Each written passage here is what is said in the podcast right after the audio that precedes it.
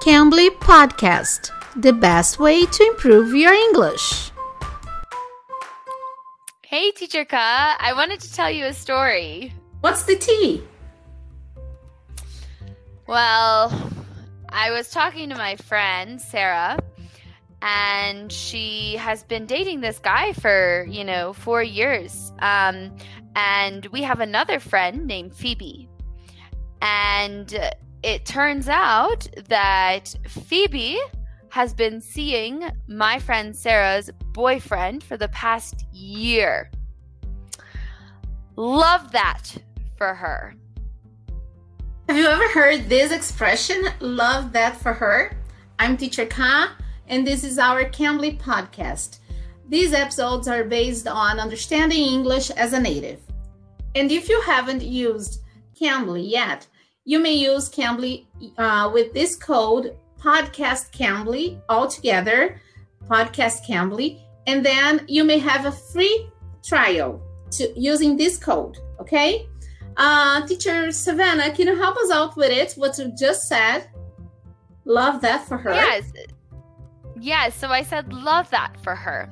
So when you think of this phrase, like the actual full sentence is, I love that for her.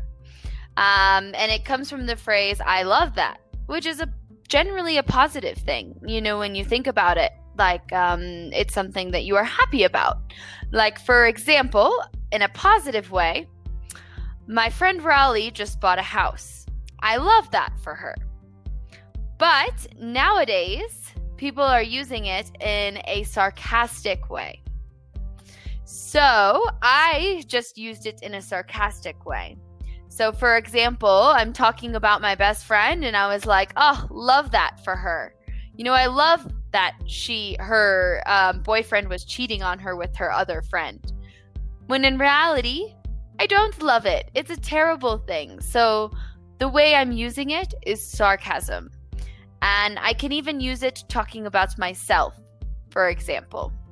So, I may say, I spent three hours making my boyfriend and I's dinner, and it tasted terrible. I love that for me.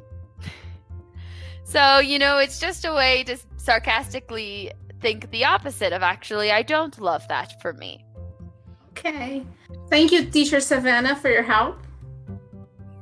Of course, no worries. Um, and if anyone ever wants to have class with me, you can find me on Cambly. My name is teacher underscore Sav.